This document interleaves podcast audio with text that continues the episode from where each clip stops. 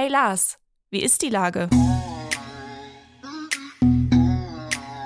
Der fast tägliche Podcast mit Lars Meier.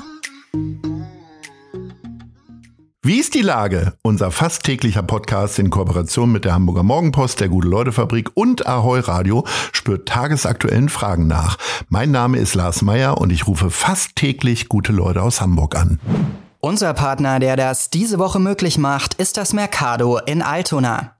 Altona blüht auf ist das große Frühlingsfest am 2. April für die ganze Familie in Altona rund um das Mercado mit vielen Infos und tollen Aktionen zu den Themen Sport und Gesundheit. Viel Spaß beim Sonntagsbummeln mitten in Altona wünschen die vielen Shops und Marktstände im Mercado. Das war Werbung. Herzlichen Dank. Heute befrage ich den Schauspieler Hans Löw. Ahoi Hans. Ahoi, hallo, moin.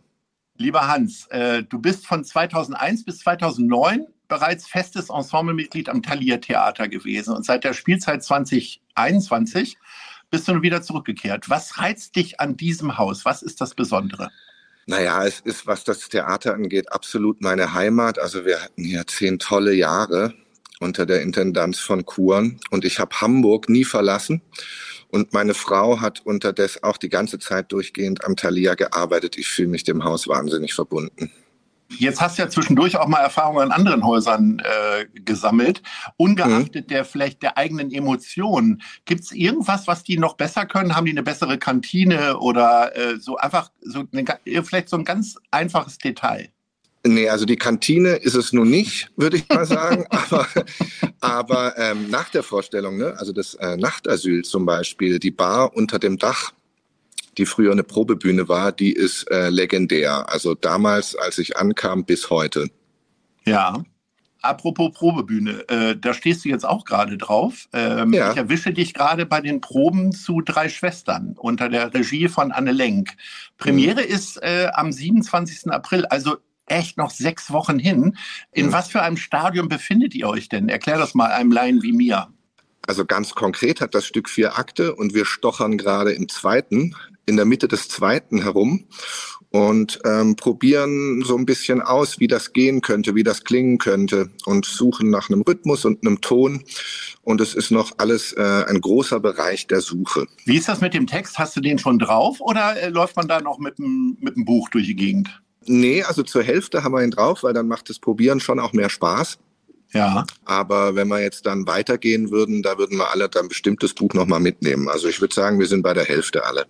Und äh, wird das dann quasi so in mikroskopisch kleine äh, Partikel unterteilt? Das heißt, man nimmt sich eine Szene raus und dann geht man die an oder weil du ja sagst auch, dass ihr noch an der Stimmung arbeitet. Das trägt sich ja dann durchs Gesamtstück ja, ne?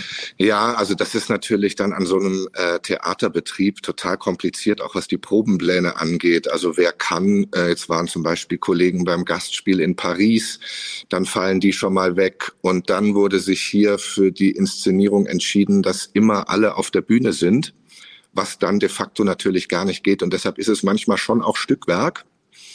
Und hin und wieder schafft man es aber so, auch mal eine Rutsche durchzuspielen.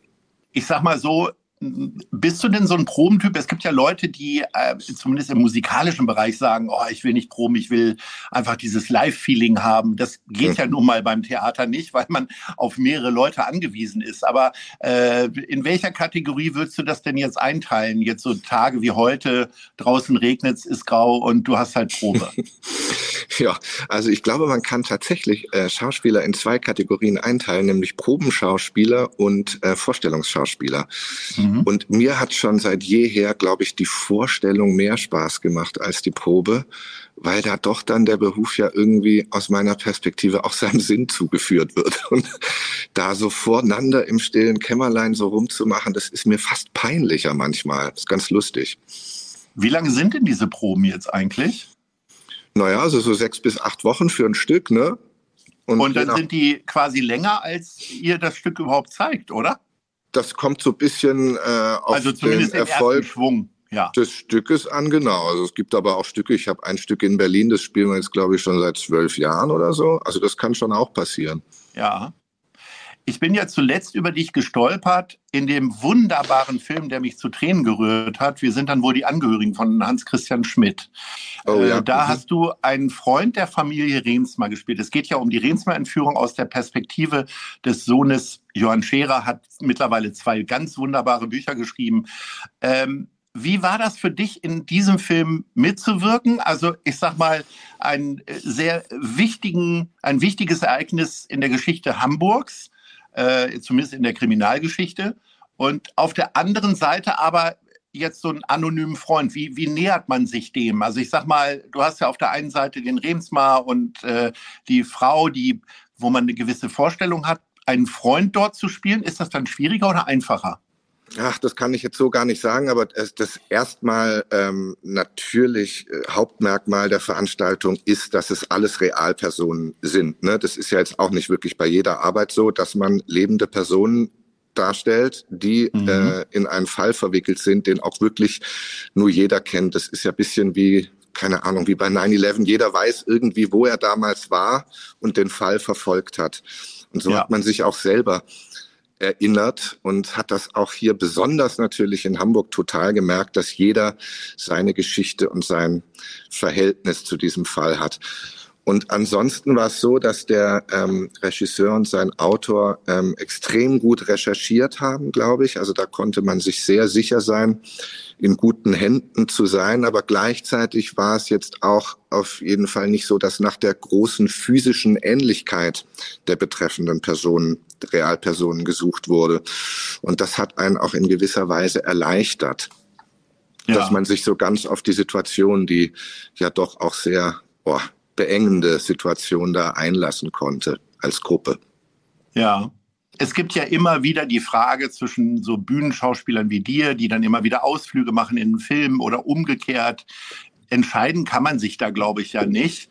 Nichtsdestotrotz äh, kannst du das eine nur machen, ohne das andere nicht lassen zu können? Oder äh, könntest du jetzt auch sagen, ach nö, Theater reicht mir? Auch hatte ich ja auch schon den Punkt, ne? Also äh, irgendwann muss auch überall mal bisschen, glaube ich, äh, Luft rangelassen werden. Am tollsten ist es auf lange Strecke natürlich, wenn sich die Waage hält, finde ich. Also ich mache einfach beides äh, gern im Wechsel, weil man auch wirklich bei dem äh, einen wie dem anderen dann auch mal Ermüdungserscheinungen hat. Ja. Du bist ja in Bremen geboren, lebst aber ja, wie du vorhin gesagt hast, schon lange in Hamburg. Nun mhm. äh, haben, äh, ich sag mal, Hamburg und Bremen eine gewisse Rivalität, zumindest im Fußballbereich zwischen Werder Bremen und dem HSV, die jetzt nicht ganz ausgelebt wird, weil sie beide in unterschiedlichen äh, Klassen spielen. Äh, wie nah bist du denn dem Fußball? Och, ich bin den, also ich bin von Haus aus Handballer, was jetzt meine eigene äh, Sportlichkeit angeht, aber ich bin dem Fußball schon von äh, immer schon sehr verbunden. Okay, wie kommt man denn zum Handball, wenn man in Bremen äh, ist? Also das ist ja jetzt keine Handballhochburg, oder? Naja, ich bin ja in Bremen, war ich nur drei Jahre und dann ah, äh, okay. äh, bin ich, äh, meine Eltern waren auch Gaukler und ähm, dann bin ich nach Stuttgart geraten und äh, da gab es einen Handballverein, Stuttgart-Scharnhausen und da habe ich mhm. fleißig gespielt. Okay, und wem äh, gehört dein Herz im Handball? Ist es dann hier im Norden? Eher Flensburg oder Kiel oder bist du immer noch bei Balingen oder Stuttgart? Nee, ich habe ehrlich gesagt bei Handball guckenderweise äh, viel am Fernseher nur gesessen, aber ich war einmal in Kiel in der Halle bei einem Spiel und das war sehr beeindruckend. Was ja. da für eine Atmosphäre war, Wahnsinn. So, jetzt kommen wir mal aber zurück zum Fußball, denn bevor du äh, deine Premiere hast, äh, am 27. April, äh, mhm. gibt's ja das Stadtderby äh, am 21. April zwischen HSV und St. Pauli. Äh, wem drückst du denn da eher die Daumen? Ähm, also ganz klar St. Pauli. Ah, okay. Das heißt, kommt das daher, dass du auch Werder Bremen-Fan bist oder bist du am Ende gar nicht Werder Bremen-Fan? Ähm, vermutlich. Und ich habe wirklich auch, ähm, als ich ankam hier in Hamburg vor jetzt über 20 Jahren, ähm, auch einige Jahre eine Dauerkarte auf St. Pauli gehabt, weil ich auch gleich um die Ecke wohnte. Und ich finde, der Verein macht äh, einem auch nicht schwer, also mir zumindest nicht, sich schnell zu identifizieren.